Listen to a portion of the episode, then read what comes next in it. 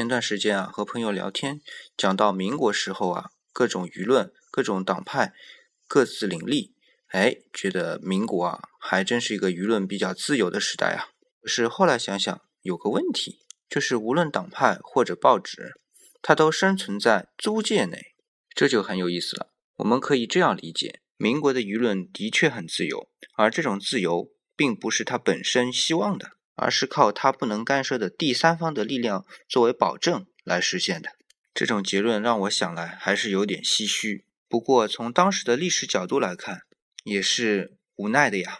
即便当时当时的民主宪政的口号喊得很响，但毕竟集权的日子已经有两千多年了，甚至可以说是深入骨髓。我们其实回过头来看看革命者，有时也是矛盾体啊。